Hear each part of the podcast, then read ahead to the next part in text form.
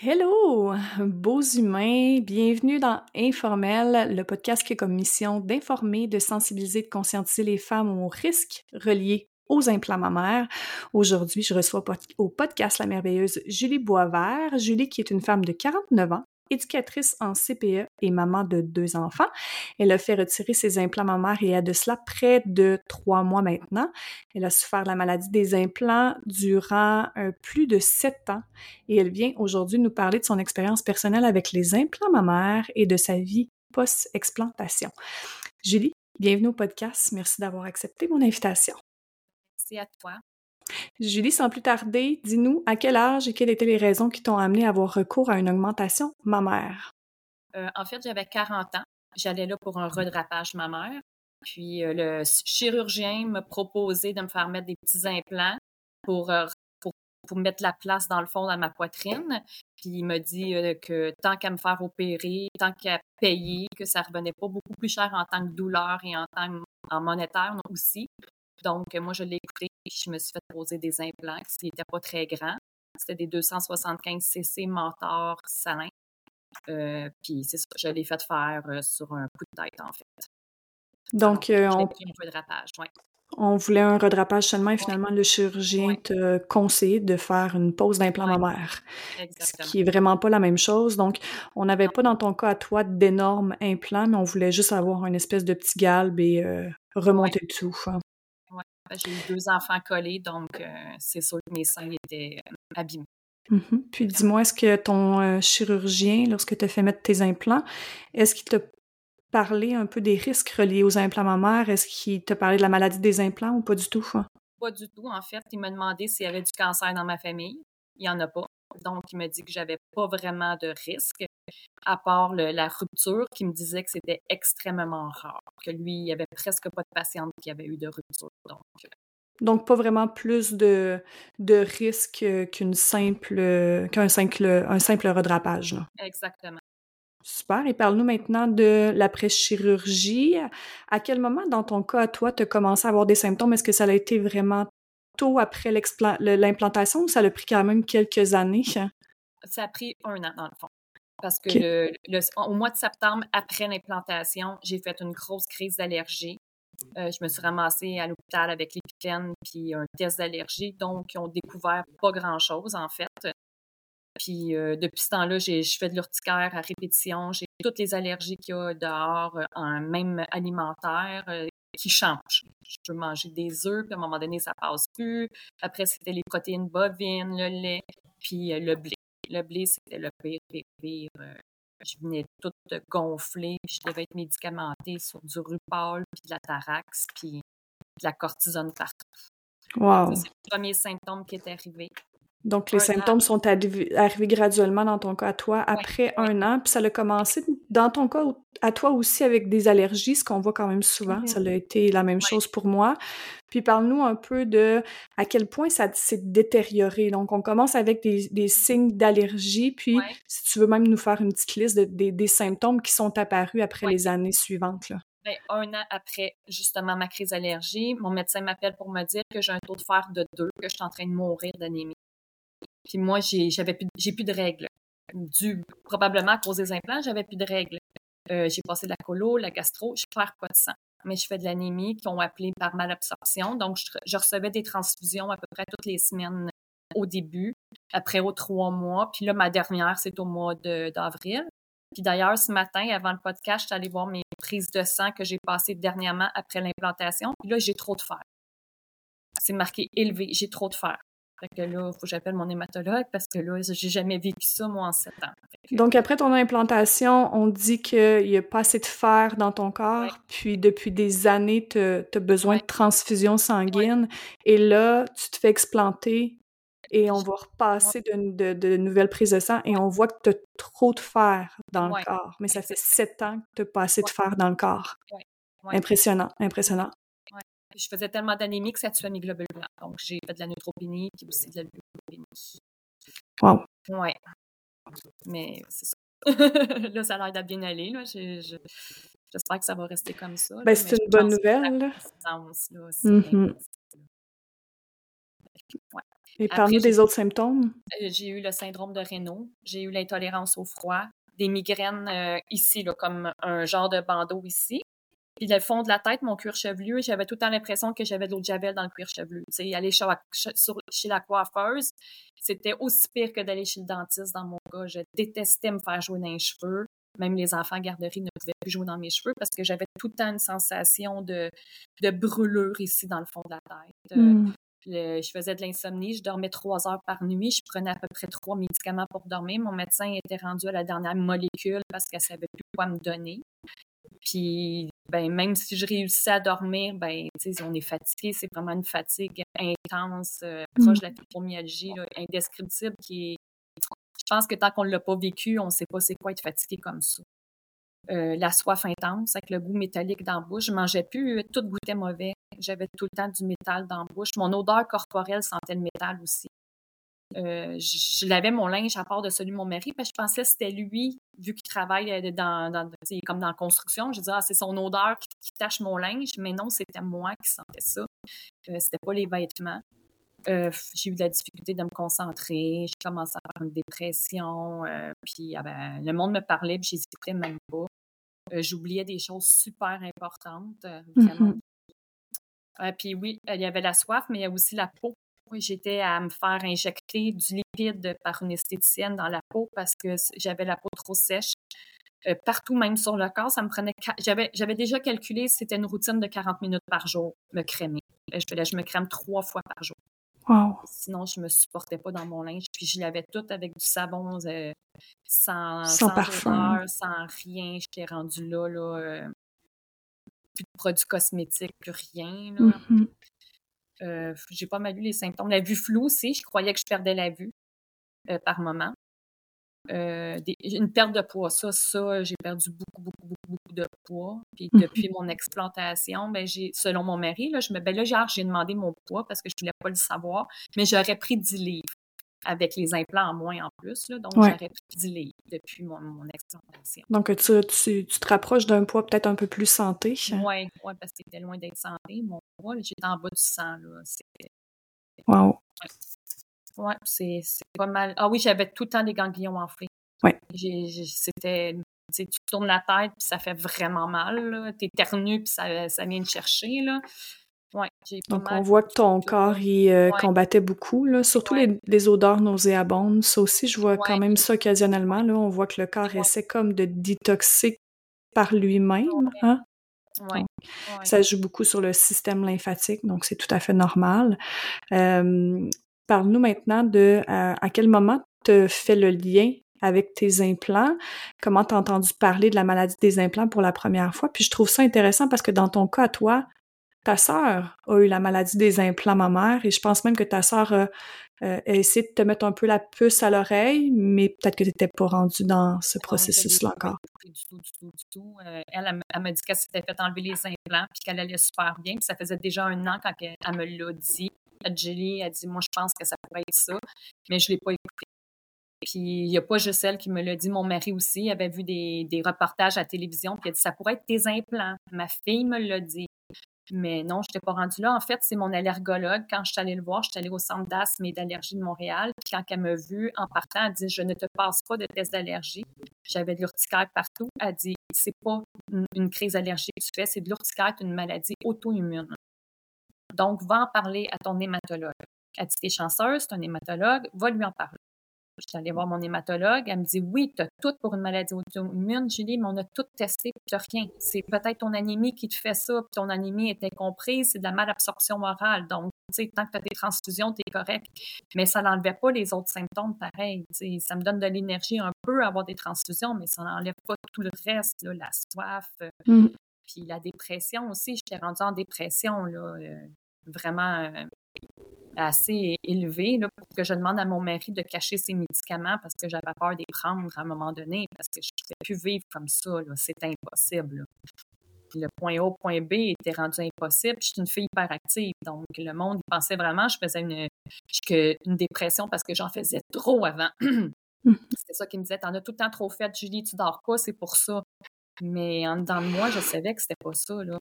Une dépression, c'est quand tu n'as plus rien, c'est quand tu fais quelque chose, c'est une sensation de deuil. Moi, c'était pas ça. c'est que je comprenais pas ce que j'avais. Mmh, tu savais qu'il y avait quelque chose qui clochait, mais tu savais pas quoi exactement. Oui. Quand mon allergologue m'a dit ça, je me suis mis à faire des recherches, puis il y a des syndromes qui me sortaient. Ça ressemblait tout le temps, mais c'était jamais vraiment ça. Jusqu'à temps qu'à un moment donné, euh, j'écoute des podcasts qui étaient le tien. Puis que là, tu conseilles d'aller dans des groupes. Puis que c'est là vraiment que j'ai vu que, ouais, euh, tes symptômes ressemblaient aux symptômes que plusieurs femmes ont, même si on n'a toutes pas les mêmes symptômes, en fin de compte, il y a toujours quelques similarités, quelques ressemblances entre nos symptômes. Donc, c'est vraiment en écoutant mes podcasts puis en allant dans des groupes que tu as, fait le lien peut-être que tu étais un peu, plus, un peu plus prête à entendre. Oui, ben, j'étais en arrêt de travail puis je dormais plus euh, jour et nuit parce que moi, j'aime beaucoup mon travail. C'est ça euh, aussi, tu sais, j'adore mon travail. Fait que de ne pas le faire, ça l'ajoutait un facteur de dépression. Je voulais trouver ce que j'avais pour retourner travailler, recommencer à m'entraîner, recommencer à vivre. Donc, euh, ben merci. Ça faisait combien de temps? Hein. oui, ça faisait combien de temps? ben, j'étais arrêtée au mois de février pour dépression. Puis c'est au mois d'avril à peu près que là, j'ai commencé à appeler des chirurgiens. Parce que là, je savais que c'était ça. Puis là, je voulais me faire enlever. Un coup, j'ai mmh compris, j'en voulais plus. Euh, wow. Puis, comment tu as vécu un peu le processus entre euh, le moment où tu as pris la décision de faire retirer tes implants et le jour de ton explantation? Est-ce que ça a été long entre les deux? Est-ce que tu as réussi à avoir un, rendez-vous quand même assez euh, rapidement? Comment tu as vécu ça émotionnellement aussi? Hein? Bien, émotionnellement, j'étais prête. Là. là, je savais ce que j'avais. Je voulais les faire enlever. J'étais prête même à les arracher. Euh, mais j'ai fait plusieurs téléphones, mais c'est comme j'ai appelé plusieurs chirurgiens, mais c'est la capsulectomie, c'était pas tout le temps compris. Euh, finalement, le dernier appel que j'ai fait, c'est au docteur Nicolaidis. Là. Je sais pas si j'ai le droit de le nommer, mais en tout cas, la secrétaire a été super fine. Euh, ils m'ont trouvé un rendez-vous comme deux, trois semaines plus tard. Puis quand je suis allée voir le docteur Nicolaidis, il m'a dit que ça pressait, puis que qui est allé voir la secrétaire. Il a dit T'es prête quand? J'ai dit Moi, je suis prête immédiatement. Donc, il m'a opéré huit jours euh, après le rendez-vous. Wow, donc tu as été chanceuse, tu as eu un rendez-vous quand même assez euh, rapidement. Puis comme tu disais durant ta consultation, on t'a quand même dit donc que ça pressait. Qu'est-ce qui aurait pu arriver si tu aurais attendu encore plus ah, longtemps pour les faire enlever? Un petit feu, vraiment un petit feu. Si ça n'aurait pas été physiquement, je pense que ça aurait été psychologiquement. J'étais mmh rendue euh, complètement différente. Ah. Est-ce que ton explantation s'est bien passée? Est-ce que tu avais une, euh, une contracture capsulaire, une rupture d'implant, quoi que ce soit? Non, le seul risque qu'il trouvait le docteur Nicolaidis, c'est que j'étais très maigre. Il dit T'as pas beaucoup de tissu. J'ai peur de ne pas être capable d'enlever ta capsule au complet à cause que j'avais pas beaucoup de tissu. Mais euh, ma capsule était tellement épaisse, puis je, la vois sur des photos, elle était vraiment, vraiment épaisse, elle était même noircie il n'y a pas eu de difficulté à me l'enlever. Euh, je sais qu'il m'a fait des compressions thoraciques. J'en avais un peu de collé sur la cage thoracique. Donc, j'avais plein, plein de bleus, mais il a, réussi à, les enlever, qui dit. À tout enlever la capsule complètement. Au complet. Merveilleux. C'est ça l'important, hein? toujours que la capsule soit toute enlevée pour euh, voir nos symptômes tout disparaître. Euh, Parle-nous maintenant, ce qui était, ce qu'on veut vraiment savoir, c'est la vie post-explantation, comment tu vas aujourd'hui? Puis là, on, je tiens à préciser que ça fait même pas encore trois mmh. mois que tu t'es fait explanter. Des fois, on peut voir qu'après un an, même, il reste des symptômes parce que c'est un processus de guérison qui peut être parfois très long, euh, plein de montagnes russes aussi. Euh, est-ce que tu vas mieux? Est-ce que tes symptômes sont toujours présents? Si oui, à combien de pourcents? Dis-nous tout. Euh, moi, je dirais que mes, symptômes sont partis à 80% Il me reste le gluten. Je l'ai testé, ça n'a pas marché.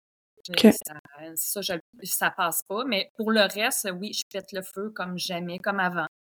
Euh, j'ai de l'énergie, mais je, te dirais que c'est pas mal les seuls symptômes qui sont restés, c'est le gluten pour l'instant. Je trouve vraiment que je suis dans un, beau petit nuage rose. Puis mon énergie est revenue. Euh, j'ai recommencé à m'entraîner, mais pas le haut du corps, là, pas encore. je suis pas rendue là, mais je vais très bien. Tu vas pouvoir recommencer à travailler, j'imagine aussi. Oui, je recommence la semaine prochaine. J'ai vraiment hâte. Wow!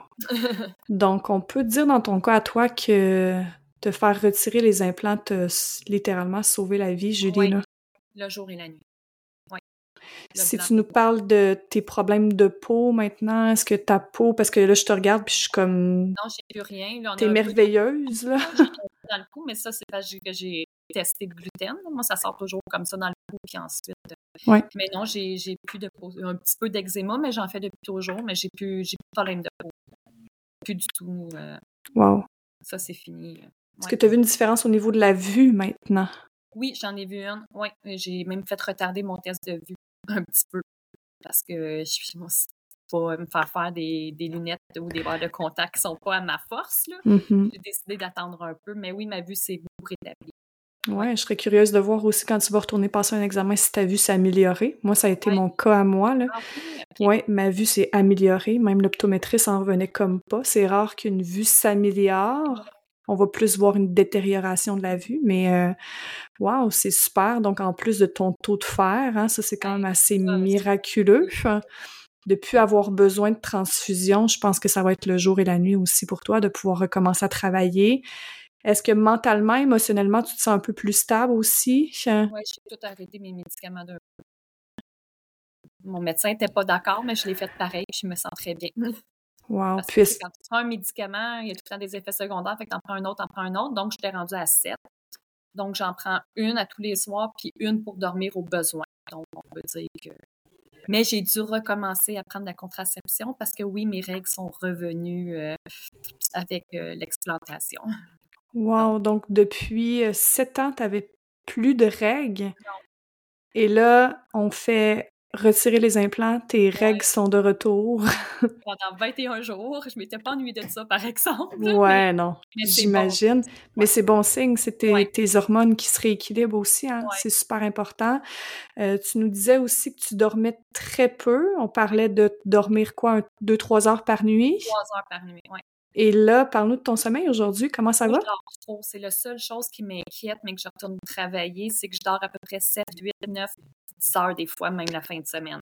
Ce qui est bon signe aussi, puisque ton corps récupère, puis c'est important de récupérer post-explantation. Hein? Puis ça doit être, euh, ça doit paraître aussi sur l'énergie. J'imagine de passer de dormir 3 heures par nuit à des 10 heures par nuit. Mon Dieu, hein, le sommeil, c'est la base de tout, là. Oui, puis on dirait que quand tu manges, quand tu dors pas, tu manges pas non plus. Oui, c'est un cercle vicieux, hein? C'est ce que ça, ça fait, là. Donc, manger puis dormir, je pense que déjà, c'est les deux plus gros symptômes que je suis vraiment contente c'est avec l'anémie, là, c'est sûr, là. Wow! C'est... Euh, je suis, euh, je suis vraiment contente que tu nous dises tout ça, surtout que euh, tu quand même pris la décision suite à l'écoute euh, des podcasts d'informel. Donc, tu sais, c'est un peu ça le but avec le podcast aussi. Si j'ai pu au moins euh, te mettre la puce à l'oreille lorsque tu étais peut-être prête à les faire enlever et qu'aujourd'hui, deux mois post-explantation, tu as retrouvé ta santé, quasiment tous les symptômes qui sont disparus. Euh, félicitations de t'avoir choisi. Je pense que ça va aller de mieux en mieux. On va te souhaiter aussi une bonne récupération parce que c'est sûr que c'est encore des fois un peu inconfortable et tout, puis un bon retour au travail. Hein? Euh, c'est un bon retour dans, dans, la vie normale, en fin de compte. Tu retrouves ta, ta vie un peu, là. C'est vraiment, euh, c'est merveilleux. Puis, euh, dernièrement, si la Julie d'aujourd'hui avait peut-être un conseil à donner à certaines femmes qui songent peut-être se faire implanter, ce serait quoi le conseil que tu aimerais dire aujourd'hui à ces femmes-là? Ça serait de se renseigner un peu plus. Parce que je sais que c'est pas toutes les femmes qui, qui, l'ont, la maladie des implants, mais ça serait entre 0 et 10% je pense. Alors, il faut vraiment que tu, en tant que femme, que tu te renseignes pour voir si t'es pas... Euh, mmh souvent, c'est comme moi puis ma sœur. Fait d'après moi, il doit y avoir un côté euh, génétique et héréditaire où notre morphologie est très semblable. Euh, peut-être se renseigner, oui, comme faut avant de faire le, oui, puis tu sais, on dit 0 à 10% mais en fait, c'est beaucoup plus que ça. Les dernières données sont malheureusement pas sorties encore. Est-ce qu'on va les savoir un jour? Je pense pas. Euh, généralement, on a l'impression que les femmes qui ont la maladie des implants ont pigé un mauvais numéro dans le sac, on sont juste pas chanceuses. Mais euh, malheureusement, tu sais, se faire euh, se faire poser un corps étranger à l'intérieur de nous, c'est certain qu'il va avoir des symptômes. Et lorsqu'on parle de la maladie des implants, c'est pas nécessairement avoir une longue liste de symptômes, ça peut juste occasionner un peu plus de fatigue, des petits symptômes d'allergie. Certaines femmes qui vont très bien vivre avec ces symptômes-là, mais le fait est que euh, avoir un corps étranger à l'intérieur de nous va un jour ou l'autre occasionner des symptômes qu'on le veuille ou pas. C'est une question de logique. Euh, merci pour ton temps, Julie. Merci. Je suis vraiment contente de savoir que tu, euh, que tu vas beaucoup mieux. Mais merci à toi pour ce que tu fais. Ça, ça l'aide beaucoup, vraiment. Ouais. Je te souhaite un bon cheminement, une bonne récupération, un bon retour au travail. Puis, euh, merci de ta présence aujourd'hui. Ben, merci. Bye. Bye.